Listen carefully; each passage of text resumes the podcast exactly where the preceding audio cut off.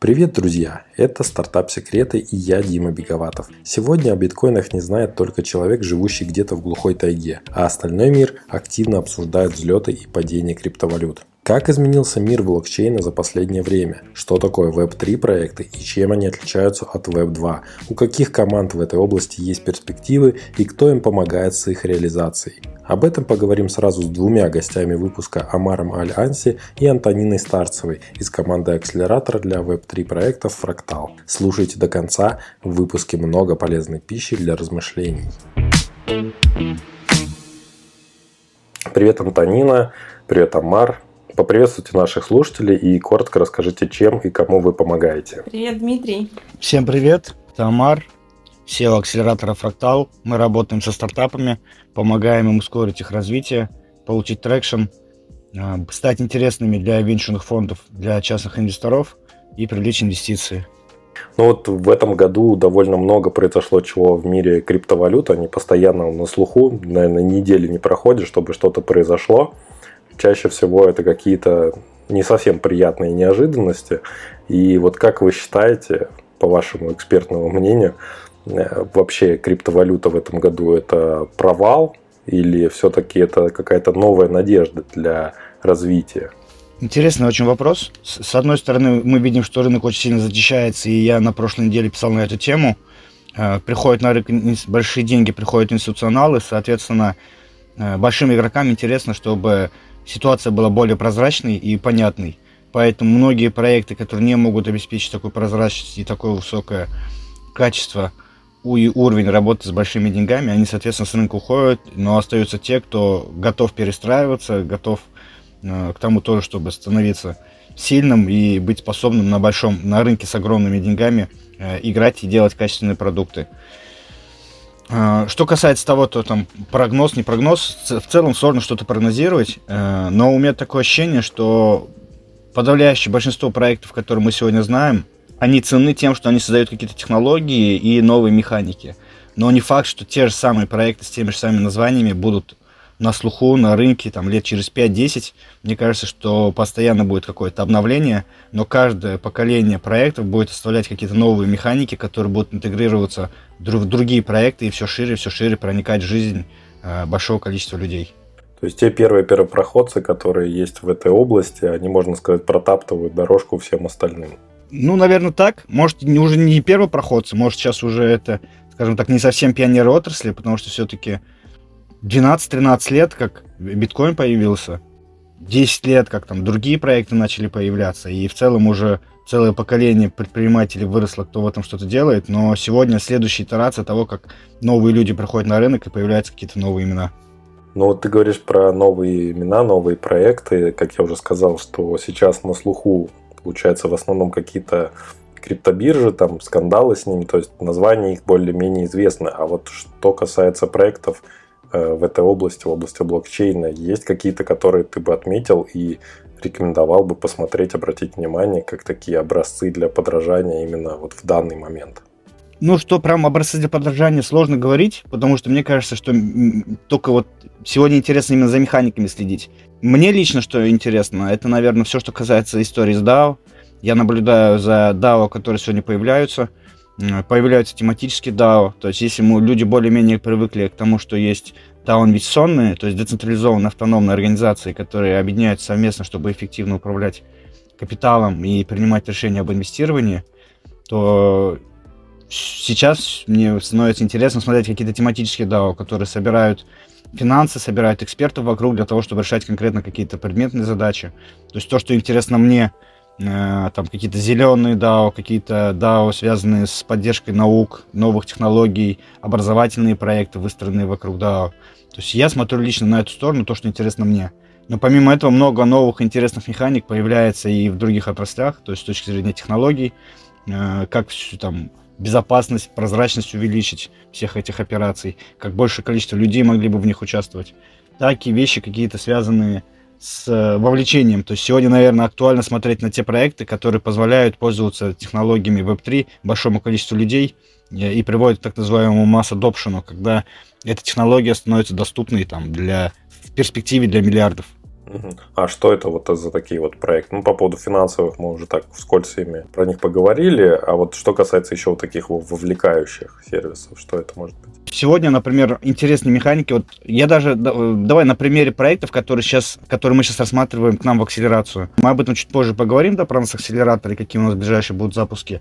Но в целом это проекты, которые, например, новый формат взаимодействия с, со звездами. То есть, когда слушатели или там потребители контента э, инфлюенсеров, звезд, каких-то медиа больших величин могут коммуницировать с ними напрямую, и уходят какие-то новые, э, точнее старые промежуточные этапы, которые существовали между создателем контента и потребителем контента. Какие-то агрегаторы музыки, какие-то Э, лейблы, какие-то еще структуры, когда сегодня это становится возможно напрямую. То есть сам артист выпускает NFT, выпускает право на монетизацию своей музыки, выпускает какой-то другой контент, и пользователь может пользоваться этим контентом напрямую, платя э, или, или становляясь, не просто платя и потребляет контент, а становляясь его совладельцем через покупку этого контента на раннем этапе, через это поддержав э, автора, этого контента, и, соответственно, автор делится правом на монетизацию, делится им вместе со своими слушателями, которые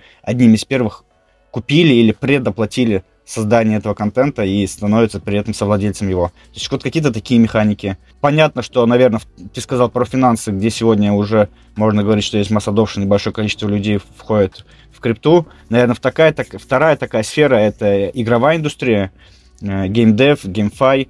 Лично я меньше в эту сторону смотрю, ну, потому что у меня нет там на телефоне игр и там на компьютере я не играю в целом, то есть я как-то не потребитель этого, но я вижу огромный интерес как фондов, так и пользователей, так и людей, разработчиков к нам из заявок, которые приходят.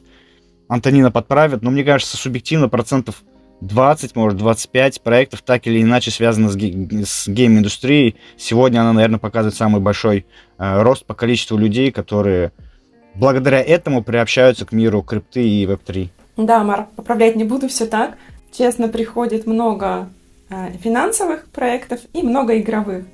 Вот. И если говорить о том, что, что нового, скорее сейчас крипта идет э, в сторону упрощения, потому что сейчас крипта это сложно, интерфейсы сложные, сложные какие-то механики. Простому человеку в этом разбираться в целом сложно.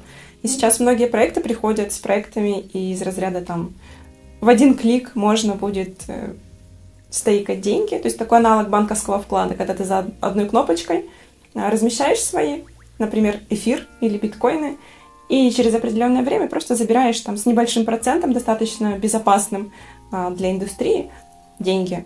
Вот. Есть история, когда ребята просто перекладывают интерфейс банковского приложения хорошего на криптоприложение. Оно становится интуитивно понятным. Можно переводить деньги по номеру телефона, по своей адресной книге. И вот в такую, наверное, сейчас сторону идет крипта, чтобы больше людей смогли в ней разобраться, чтобы это было просто, чтобы это было нативно, приятно. Хороший UI сейчас очень ценен. Угу. Ну да, в принципе, это во всех проектах он должен быть на высшем уровне сделан, потому что э, сейчас люди входят в цифровую эру, и довольно много людей, которые раньше ей не пользовались, в пандемию начали пользоваться всякими цифровыми штуками, сервисами и видно некий такой рост интереса к этому всему. Я вот на таком моменте хотел остановиться, пока мы еще с рынком не закончили. Мне интересно было бы узнать вот про вот такое вот противоборство вот этой вот всей темы, идеологии с тем, что существует на данный момент. То есть, понятное дело, что крип, ну, сама крипта, инвестиции в нее и так далее – это все очень сильно э, борется с текущей системой банковской, поэтому банки не особо любят крипту, да, то есть они ее, наверное, хотят любить, потому что это новый тренд, и они за ним хотят следовать, но в общем и целом это как-то должно отразиться на их бизнесе. Вот э, Амар ты сказал по поводу контент-мейкеров и тому, что можно создавать там какие-то музыкальные, например, произведения и делиться их правами на них со своими же слушателями. Это круто. И это, опять же, получается, ломает текущую систему, в которой есть некие посредники в виде э, вот этих вот там Spotify, Apple Music и так далее. То есть вроде не так давно была вот эта революция, когда смогли наконец-то музыканты отказаться от лейблов, от необходимости идти кому-то на продвижение, продюсерам и так далее. И вот опять типа новая революция. Все ускоряется, то есть э, вот эти инновации, они ускоряются, и при этом вот как, как э, получается, живет вот эта отрасль в такой борьбе, то есть как можно бороться с такими уже сильными и закостенелыми какими-то обычаями и ритуалами. Ну, есть такая прикольная фраза, что часто побеждают небольшие и сильные, а быстрые и ловкие. Когда это огромная корпорация, а сегодня у нас в целом время, да, такое, скажем так, перемен глобальных в мире, в технологиях, в геополитике, в мышлении людей, наверное, в чем-то даже и в ценностях, можно сказать. И, соответственно, те структуры, которые привыкли жить по накатанной и в устойчивом мире э, они эффективны своим размером, то в, в эпоху перемен им приходится либо соответствуй этим переменам и видо, видоизменяйся, либо умри. И, наверное, я скажу, что многие корпорации сегодня переходят на это, и не только с точки зрения там какого-то пиара в том, что есть там NFT себе интегрируют в продукты, а в целом меняются модели управления, модели, наверное, даже выпуска новых продуктов. Банки, я думаю, сегодня, если они были в каком-то отторжении, то сегодня они, наоборот, э, очень быстро интегрируют решения. То есть э, многие банки покупают какие-то технологии, разрабатывают. Э, в том же Сбербанке появилась должность руководителя, руководителя отдела блокчейн. Там, международные банки в себе интегрируют эти, эти, эти инструменты. И даже не только банки, страны, да, я думаю, сегодня большинство аудитории это известно про э, цифровые валюты, цифровые валюты центральных банков. И такие цифровые валюты, то есть они во многих странах сегодня появились. И более того, э, в ноябре произошло... Это, наверное, немножко другой мир, все, что касается цифровых валют центробанков, но он огромный. Uh, он тоже связан с технологией блокчейн, хоть и не, не децентрализованный, но это все равно говорит о том, что сначала появляется технология, она начинает привлекать к себе пользователей внимание, и потом большие игроки тоже начинают интегрировать ее к себе, хоть и в видоизмененном мире. И на 400 миллиардов рублей произошла операция с цифровым юанем, то есть в ноябре э, российская крупная организация взяла займ краткосрочный в юанях на 400 миллионов рублей, э, через какое-то время вернула, и под стоимость 4% этот был займ, то есть э, и комиссии, и там сопровождение всей этой сделки было намного дешевле, чем через традиционные какие-то банковские операции, потому что именно использовались э, технологии распределенного реестра. И сегодня это активно интегрируется как в корпорации и в банки, и в государство. Вчера буквально мне скинули интересную аналитику. Мы, мы, например, когда анализировали стартапы и рынок, мы в основном смотрели на венчурные фонды, да, то, куда инвестируют венчурные фонды. И за 2022 год это порядка 40 миллиардов долларов проинвестированных денег крупными э, фондами в криптопроекты. Вчера же мы посмотрели, вот у нас команда есть аналитики во Фрактале, мы с ними посмотрели на проекты, которые проинвестированы не венчурными фондами, а крупными корпорациями. За 2022 год крупные международные корпорации в проекты проинвестировали около 9 миллиардов долларов. Э, ну, там, типа Samsung, вот такие крупные корпорации. И очень интересный там проект. То есть, а это вообще отдельный такой слой он немножко не про хайп, он именно про технологии, про какие-то медиа новые возможности. То есть это вот новая часть, которая сегодня пока не так широко известна, но очень интересные проекты появляются и в этом корпоративном секторе. Это действительно интересные новости, я о таком не слышал. То есть получается, что корпорации тоже наращивают. И вот интересный пример ты привел по поводу сокращения расходов при каких-то займах, там, переводах и так далее, и так далее. Хотел я вот спросить такую штуку. Это до конца я сам пока не понял, хотя есть небольшие наметки. Чем же все-таки отличаются Web 2 и Web 3 проекты по своей сути, наверное, по концепции? Это, ну, в первую очередь, это какая-то идеология, наверное. А, люди хотят чуть больше справедливости. Они устали от того, что их данные там куда-то сливаются, что базы данных может быть украдены, что паспортные данные там где-то уходят, и потом их пользуются там совершенно другие люди. Вот. И Web3, наверное, про защиту своих данных и защиту своего контента. Ты будешь не только являться там, потребителем контента, который там, делают другие люди, как мы сейчас привыкли там, в Telegram, в Twitter, ты будешь владельцем своего контента, и все всю прибыль, которую генерит твой контент, будет принадлежать тебе. То есть там, конечно, будут наверняка комиссии какие-то, но это будут совершенно другие комиссии, не такие, как сейчас там у корпораций, не такие, как э, там у тех же музыкальных, как мы говорили, там лейблов и теперь площадок для стриминга. Там на самом деле очень большую часть берет корпорация, потому что корпорация это очень дорогостоящая история. Да, они нам дают красивые интерфейсы, очень удобные приложения, но они берут за это деньги. И пользователи, ну, а конечные пользователи, они не получают ничего. Вот Web3 скорее принципиально то, что мы будем сами генерить контент и будем сами с него зарабатывать.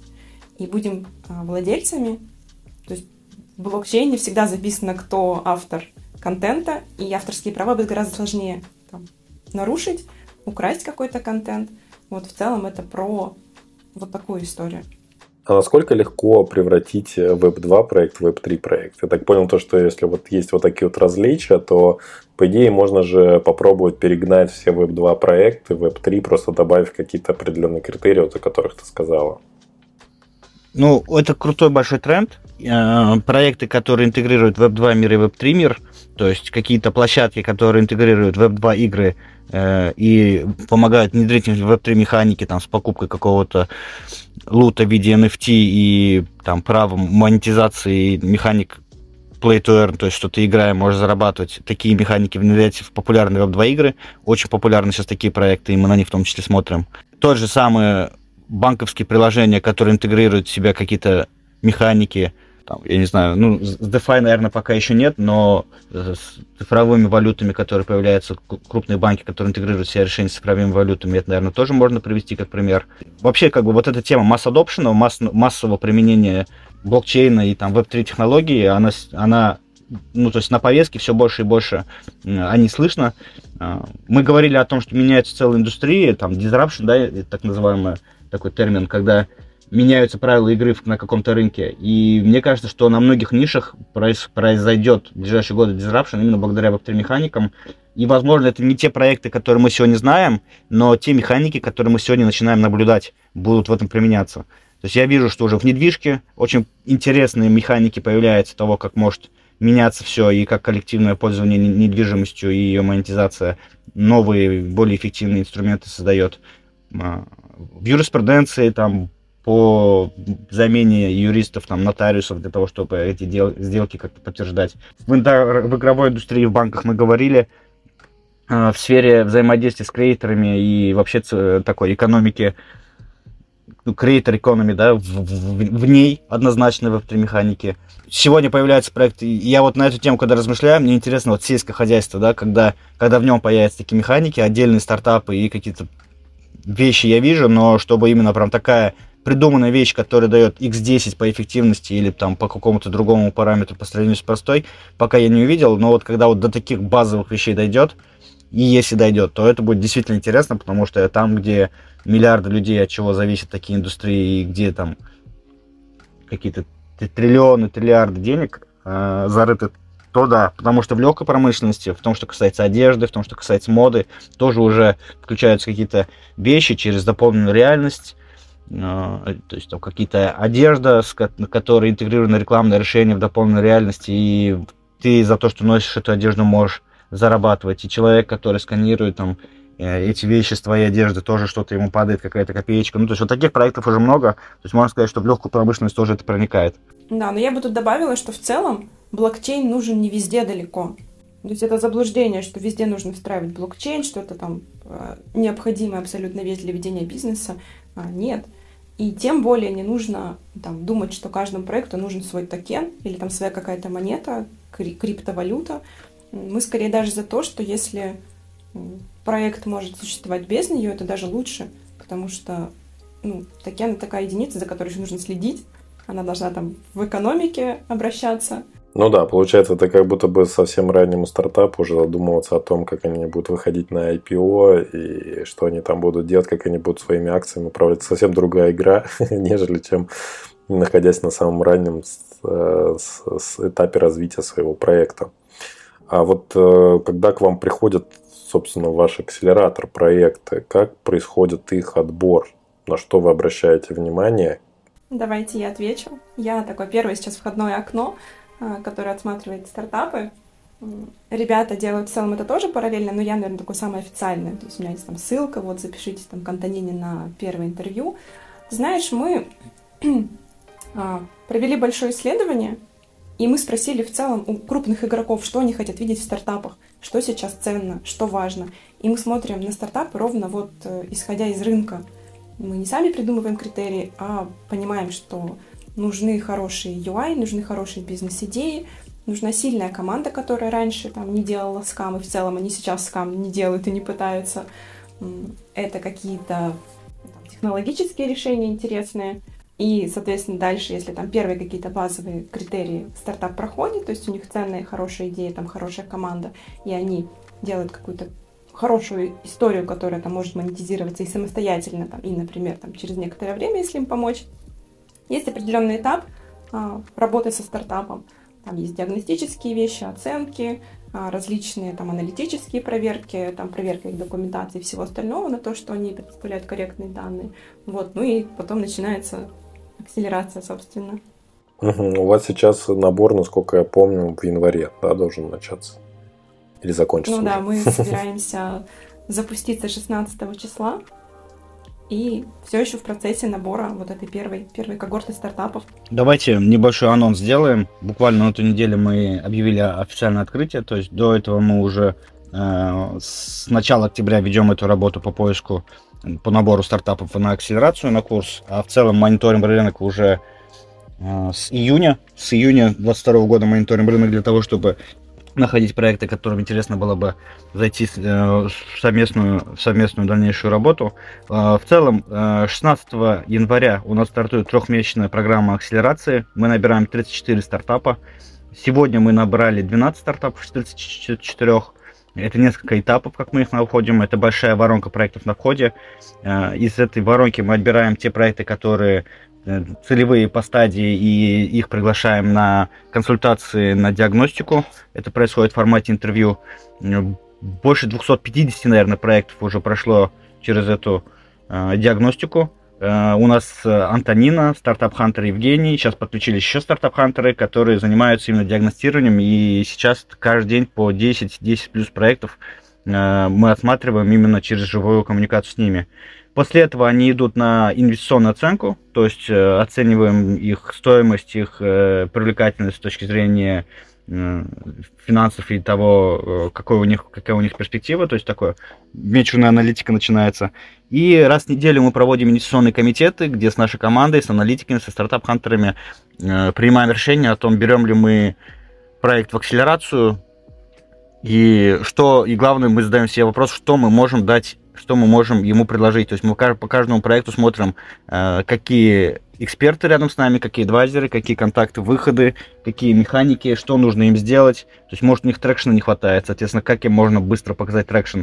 Traction — это э, увеличение либо пользователей, либо э, выручки, которые у этого проекта происходят. Задаем себе вопрос, чего ему сейчас не хватает, как, чем его нужно усилить. То есть, может, это команда разработки, или они, не, они наоборот, сами классно делают продукт, но не понимают по маркетингу, какая стратегия выхода на рынок и привлечения комьюнити. Тогда мы их направляем к нашим партнерам, кто этим их может усилить. Э, если мы видим, что наоборот у них вроде и продукт есть, и по маркетингу понятно, но они но людям это не заходит, мы спрашиваем, проводили ли вы каздевы. Если мы видим, что в целом у проекта есть потенциал, но он просто непонятный пользователям, направляем их в каздевы, э, говорим, что делайте первые тесты, идите к целевой аудитории. Ну, то есть мы проводим аналитику, смотрим, чего не хватает, и думаем конкретно мы за три месяца, что можем крутого с этим проектом сделать, какие ресурсы привлечь, каких экспертов привлечь, людей или какие-то механики с рынка, которые сегодня работают, которые могут усилить этот проект. И если видим, что да, мы можем его усилить, и понятная механика, и понятно, что у этого проекта есть перспектива, то мы его на инвестиционном комитете утверждаем и берем. То есть сегодня из 250 проектов, которые отсмотрели, только 12 э, мы предложили зайти в акселератор, 34 команды э, всего наберем и продолжаем, то есть раз в неделю у нас инвестиционный комитет, каждый день 10 плюс диагностик, и то есть отбираем эти проекты, с которыми пойдем в эту трехмесячную штуку как по мне, это будет вообще грандиозная история. Классно. Ну, всегда, когда что-то такое запускается, когда так много команд интересных, разнообразных, это большой пласт работы. Вот как вот по всему, что ты перечислил, знаешь, некоторые стартапы, они приходят в акселератор и думают, что когда они проходят несколько ступеней отбора, что, ну, это просто вот мы кому-то там не понравились. А получается так, что скоринг и вообще отбор это такая серьезная штука на многих уровнях, которые ты как айсберг, не, не видны, происходит. А что, что дальше их ждет вот в этой программе? То есть, э, чем конкретно вы помогаете? В чем, может быть, какая-то изюминка есть? Я вот лично проходил несколько акселераторов и в России, получается, и зарубежный акселератор. Мне очень нравилось, эм, нравился момент, например, в акселераторе старта зарубежном, э, нью-йоркском фонде Startup э, Ventures, мне понравилось то, что там были каждую неделю занятия с разнонаправленными экспертами. И самые такие полезные, как мне кажется, были это занятия по питчам своего проекта. Но, э, может быть, в Web3 истории там все по-другому, и там нужно делать упор не на питчинг, не на коммуникацию с инвесторами, а на какие-то другие вещи. То расскажите поподробнее про саму программу акселератора. Наверное, ответ будет из двух частей состоять. Антонин тоже добавит, потому что интересные вещи, которые мы сейчас нашли, мы готовы им поделиться. Первое, э, мы очень глубоко проанализировали, как сегодня работают акселераторы, э, какие у них методологии, какие форматы работы. Посмотрели акселераторы как классические, которые с Web2 проектами работают, так и акселераторы Web3. То есть глубоко проанализировали, что они делают, э, что классно получается, чего не хватает, и это тоже интегрируем в себя. Во-вторых, есть э, опыт э, практической акселерации там у меня, когда я проходил акселераторы. Есть опыт э, участия в акселераторах в качестве организаторов, ведущих у там, членов нашей команды, которые мы тоже интегрируем, да, нативный опыт. Ты сказал про старту. Очень интересно, на самом деле, у них механика. Мы тоже ее сейчас изучаем. Буквально три дня назад я созванивался с их представителем, смотрели, что можно сделать, рассказывал им о, о нас. А, завтра, а нет, сегодня вечером у меня созвон с их тоже операционным директором будет кампуса. И будем о дальнейшем партнерстве разговаривать. То есть мне очень нравится именно э, старта VC и старта акселератора подход.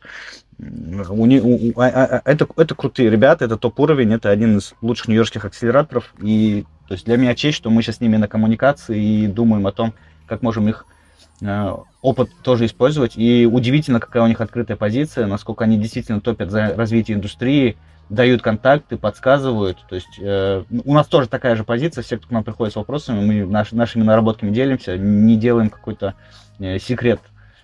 Э, и когда я вижу такую же позицию у топ-акселераторов, это вдохновляет, и это говорит о том, что какие удивительные люди собираются в венчурной среде и в целом в Web3.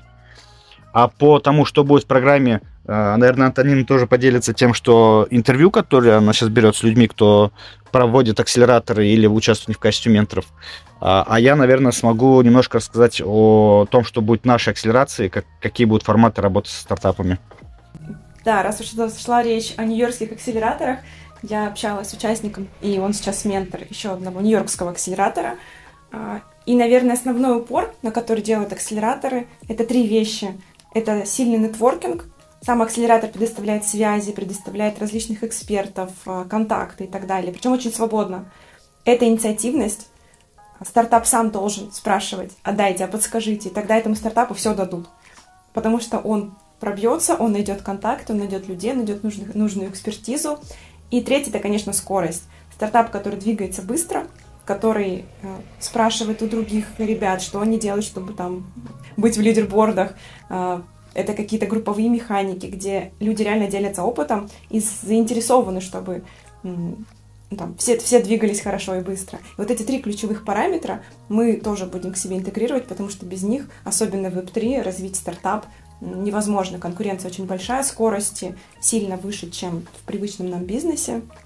Вот поэтому какие-то три ключевые параметра. Вот. И, наверное, про групповые какие-то механики, Амар, расскажи. В целом, это не какой-то онлайн-курс и вообще не о том, что мы там чему-то обучаем. Я думаю, что вообще в целом я не очень верю в эту историю, и тем более в наше время, когда пока ты написал книгу, она уже устарела, и даже не то, что пока ты читаешь новость, она уже устаревает.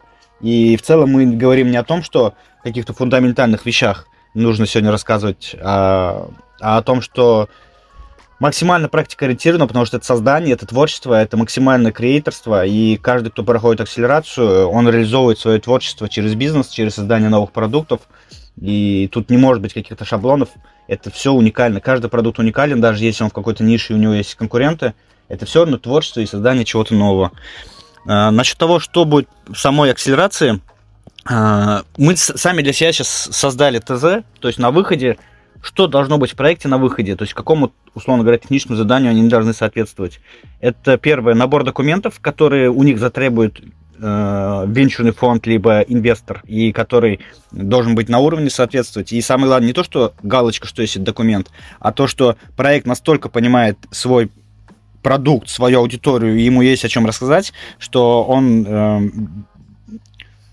через упаковку может без, по, показать как бы вот свою, свою безупречность в моменте. Второе, программа, что туда входит. Там еженедельный трекинг, мастер-майн группы.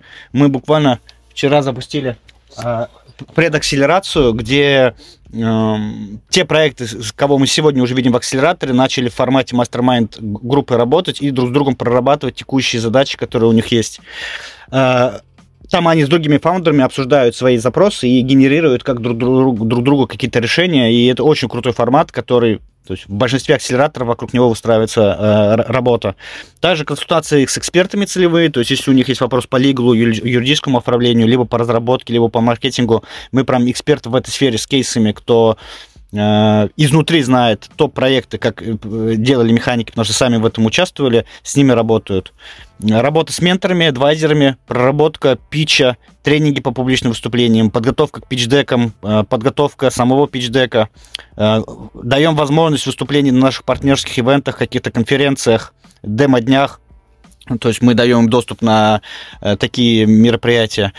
Участие на подобных подкастах будет здорово, если крутой проект какой-то нашей акселерации сможет принять участие у тебя, Дмитрий. Мы тебе на эту тему напишем, когда поймем, что есть проект интересный для твоей аудитории. То есть такие возможности какие-то для них создавать. Э, консультации с SEO э, с крутых проектов, с, кто, с кем у нас есть коммуникации или у, кто, ну, там, наши партнеры, наши знакомые, э, чтобы прям действительно изнутри своим опытом делились. И самое главное, топ-1 – это самостоятельная работа команды по развитию проекта, где они ускоренно показывают traction, показывают результаты, из недели в неделю замеряют свои результаты, и э, показывают их, делятся ими, генерируют гипотезы, э, осмысливают свои проблемы, генерируют гипотезы и находят подходы для того, чтобы реализовать э, и преодолеть ограничения, которые там текущие у них в проекте появляются.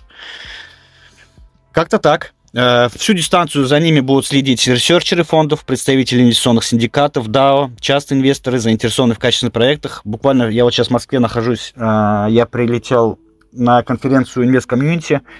А, мощная такая форум был, где собрались представители инвестиционных клубов нескольких, несколько десятков, наверное, крупных инвестиционных клубов со всей страны, плюс представители, оставшиеся в России, э, представители венчурного рынка.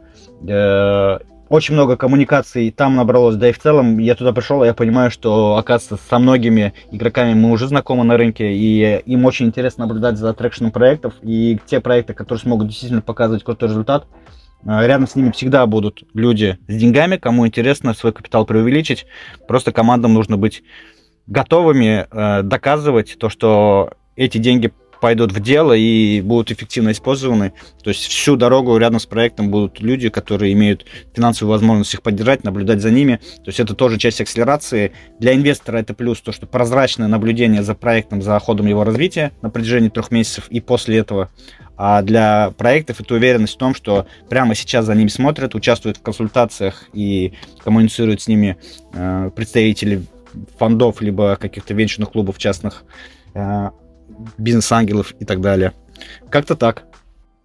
Слушай, это вот интересный такой момент, то, что вы, получается, стараетесь выстроить заранее еще до прохождения какого-то демо-дня финального, взаимодействия с инвесторами, вот э, такого, наверное, я пока еще не видел в других акселераторах, которые проходил на тот момент, когда я проходил их. Но это действительно очень важно, потому что когда ты уже на выпуске, ты прошел вот эту всю объемную программу, которую ты только что сейчас описал, еще даже поверхностно описал просто структуру ее, а там еще много-много всякого контента внутри, Но когда ты это все заканчиваешь, когда ты финалишься уже вот демо-день, очень важно, чтобы ты действительно ушел с него э, с результатами. Не как это обычно происходит, то, что ты отпичился, к тебе подошло два с половиной человека, а ты подошел еще там к одному человеку, и как бы все, вот на этом все закончилось. Как вот вы э, организуете деятельность до, получается, демо-дня, я понял, а как это все происходит в процессе и после? То есть, насколько вы там вовлекаетесь в деятельность, помогаете стартапам дальше уже найти инвесторов, потому что, ну, в такой области, прямо скажем, э, в этих проектах это ну, особенные люди, можно сказать, которые действительно готовы вкладывать в какое-то будущее. Инвестиции довольно рисковые получаются, да, по сравнению с какими-то более традиционными бизнесами, даже пускай IT-бизнесами. Вот. А как вы вот эту работу выстраиваете уже после дня? Насчет демо-дня хотел сказать. Ну, я вижу, что у нас сегодня будет не один день, не один демо-дэй на выходе, а э, каждый месяц, то есть три месяца у нас три демо-дня, они, пока, они пичатся три раза. Э, если первые два раза демо-дэй будет в рамках форумов, то есть сейчас э, я общался вчера и до этого общаемся с конференциями, которые будут на тему крипты в России и, там, и где-то в других странах русскоязычной конференции, чтобы на них проводить мини-демо-дни и наши проекты могли запичиться. А так, э, параллельно с этим какие-то онлайн-демо-дни и не один раз на выходе, а в том числе параллельно, потому что они каждый раз показывают traction, у них есть каждый раз показать, что нового они успели сделать, какие новые гипотезы проверить, сколько новых пользователей, какие у них новости, чтобы они это могли в том числе на демо-днях показывать. И каждый раз, когда... Демо-дэй — это каждый раз точка сборки, когда все, что ими сейчас наработано, они заново загружают презентацию, заново загружают в смыслы и показывают. И с учетом того, что происходит на супер быстрых скоростях, какие-то pivot ы, тестирование новых гипотез, э, им нужно заново пересобираться и доупаковывать себя, и это классный повод демо-дэй для того, чтобы это делать э, как можно чаще, а не так, что три месяца что-то что-то делали, а в конце за последние два дня все, все, все собрали. А все-таки, чтобы это было несколько раз на протяжении, какие-то такие рэперные точки, где им приходится действительно самим себе честно показать, что они сделали крутого.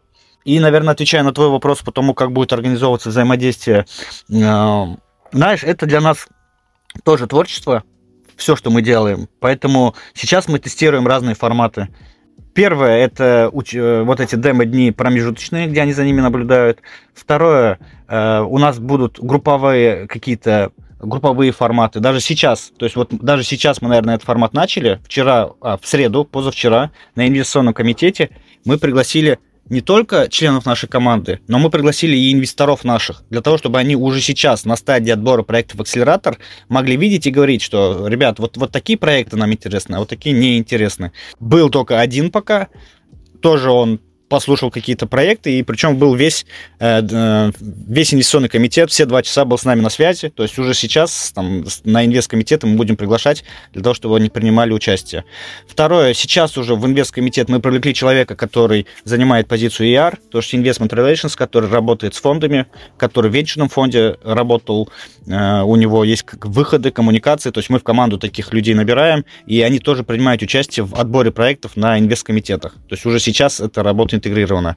Далее, все эти люди, которые представляют... То есть есть сами инвестора, а есть люди, которые имеют выходы на фонды и занимаются бездевом, да, то есть выстраиванием отношений, коммуникации с венчурными фондами. То есть их таких людей, нескольких, мы интегрируем в программу, они работают со стартапами, доносят им смыслы, которые актуальны для фондов и критерии, на которые они смотрят. И эти люди сами принимают участие в работе с проектами в процессе акселерации.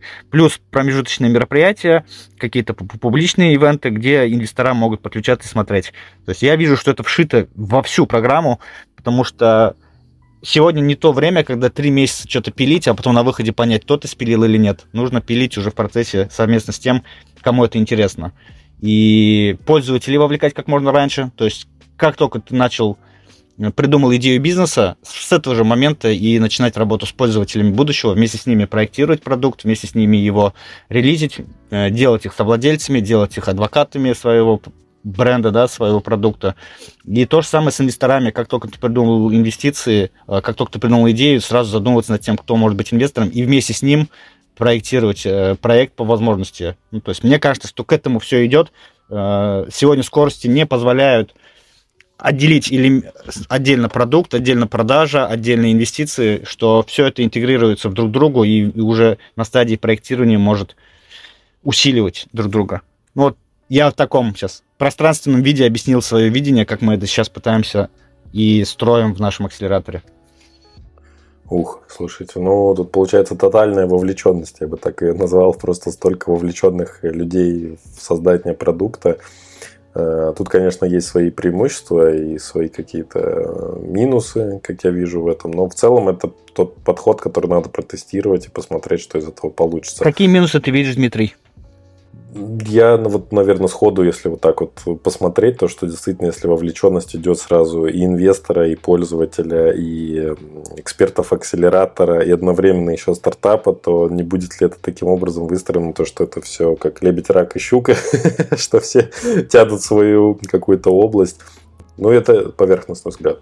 Каждый раз, когда я с стартапом что-то говорю, я стараюсь не давать э, советов, я стараюсь задавать вопросы, но Потому что лучше них все равно никто не знает их продукт и, наверное, не, может знать. Поэтому только через вопросы, ни в коем случае не навязывать свое мнение, потому что это их продукт, это их идея, они реализовывают свою задумку, они реализовывают свое творчество и сами реализовываются через это. И в целом есть, есть такой подход, что консультантами, менторами и кем угодно обкладываться после того, как продукт Market Fit прошел, то есть нашел продукт интересной аудитории, которая ему платит, и при масштабировании ты можешь на этом хорошо зарабатывать. Вот как только ты нашел такой продукт, после этого можно уже обкладываться консультантами, все что угодно, э, для того, чтобы эту историю смасштабировать, для того, чтобы бизнес-процесс настроить. А до этого, пока вот эта постоянная аморфная ситуация, и ты ищешь продукт, что нужно быть в себе и в команде, и я эту историю поддерживаю. И здесь все вовлечение там большого количества людей кроме, наверное, пользователей. То есть до того, как нашел продукт Market Fit, единственное, кого нужно слушать, это целевую аудиторию. И прям очень внимательно ее слушать и вместе с ней проектировать продукт. После того, как ты нашел эту стадию, прошел продукт Market Fit, можно уже слушать экспертов для того, чтобы это смасштабировать. Поэтому, наверное, ключевая это работа стартапа и с пользователями, а все остальное, то есть какие-то менторы, там, члены нашей команды и инвестора, не для того, чтобы говорить ему, что делать, а для того, чтобы наблюдать за ним, видеть, насколько ему интересно. И когда у него есть вопросы, чтобы ему было кому их задать, что вокруг есть целое экспертное сообщество, вот конкретный вопрос он не знает, как делать, он может прийти спросить, но это не значит, что он должен сделать именно так. Это значит, что он может просто опереться на этот опыт. Я рад, что ты здесь э, внес свои, скажем так, 5 копеек, объяснил, что и как должно быть. Я с тобой полностью согласен, то, что все так и должно выглядеть.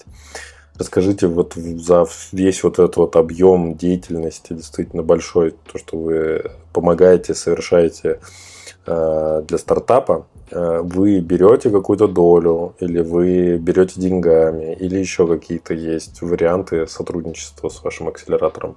Нам интересно найти проекты с э, большой перспективой и с большим будущим, поэтому мы делаем отбор. На входе мы долго думали над моделью, как это должно выглядеть. То есть, если мы, э, если мы сосредотачиваемся на том, чтобы продавать акселерацию, то мы не совсем акселератор, то мы фактически, наверное, консалтинг или образовательный, образовательный курс, которому интересно, ну, то есть меняется подход.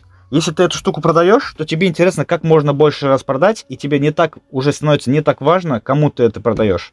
И тогда у тебя бизнес он становится образовательным. Мы все-таки сосредоточились на том, чтобы сделать бизнес вечерным и сосредоточились не на том, чтобы сгенерировать как можно больше аудитории, которой можно продать образовательную там какую-то услугу, продукт или консалтинг за, день, за деньги, а сосредоточиться на том, чтобы найти крутые продукты, у которых есть перспектива вырасти в капитализации сильно и быстро.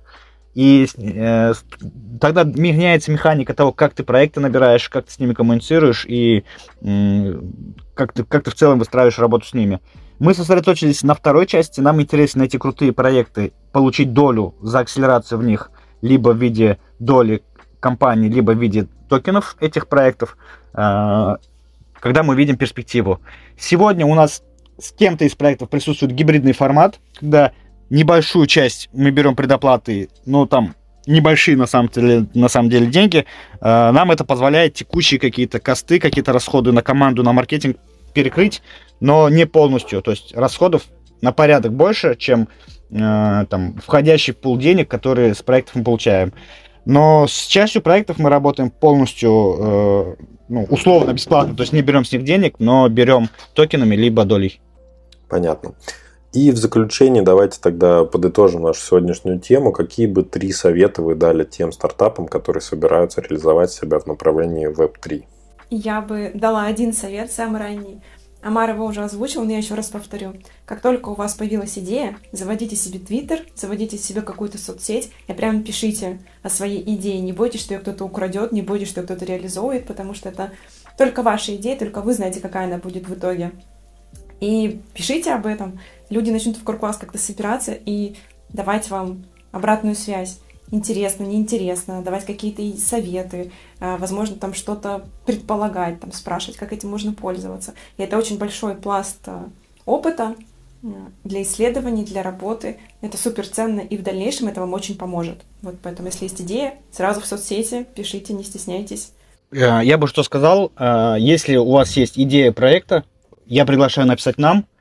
Почему? Мы можем провести диагностику, мы можем сразу дать вам какие-то материалы, потому что большая уже насмотренность, скинуть просто материалы по вашей теме, там, предложить какие-то сотрудничества, да, то есть пригласить к нам э, в акселератор рассмотреть. Но в целом эта диагностика, она ни, ни к чему не обязывает, но я верю, что она на самом деле дает пользу, потому что мы стараемся проекту, с кем соприкоснулись, и независимо от того, дальше идем или нет, как минимум скинуть какие-то материалы на его тему, как минимум скинуть проекты, которые мы знаем похожие, для того, чтобы через это они уже усилились. Нам интересно в целом развивать среду.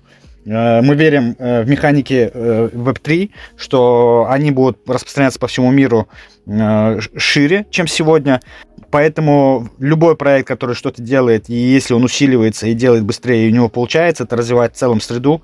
А мы в этой среде намерены быть долго, глубоко и серьезно включаться в нее. И, наверное, то есть сегодня это вот у нас в январе будет первый поток акселерационный, но любой человек, который делает крутой проект и растет, и через два, через три, через четыре потока, если он к нам вернется и зайдет в акселератор, но на входе он будет сильнее, и там минимальные усилия, которые позволило ему стать сильнее, если хотя бы чуть-чуть, чуть-чуть мы в этом повлияли и кого-то усилили, это для нас уже классное достижение, классный опыт. Поэтому мы в целом работаем на то, чтобы усилять в целом среду и помогать не только тем проектам, с кем непосредственно заходим в акселерацию. Если мы понимаем, что мы можем что-то ему дать полезное. А так мы сами учимся, мы сами, наверное, в каком-то формате стартап, сами постоянно генерируем гипотезы, ищем. И мне кажется, что сегодня большинство мира, наверное, в такой ситуации и трансформации, и в поиске нового, и просто мы в процессе еще и пытаемся радоваться и э, кайфовать от происходящего. И да, я сочту это тоже как за совет. Кайфуйте, радуйтесь тому, что вы делаете. И спасибо, что сегодня вы нас послушали в этом прямом эфире. Спасибо тех, кто нас слушает в подкасте. Э, спасибо нашим гостям Амар, Антонина. До новых встреч. Спасибо, Дмитрий. Друзья, пока-пока. Спасибо, пока. Спасибо, что дослушали до конца. Если вам понравился выпуск, лайкните его и поделитесь с друзьями или коллегами. Это будет лучшей наградой для автора, и новые эпизоды стартап-секретов не заставят себя ждать.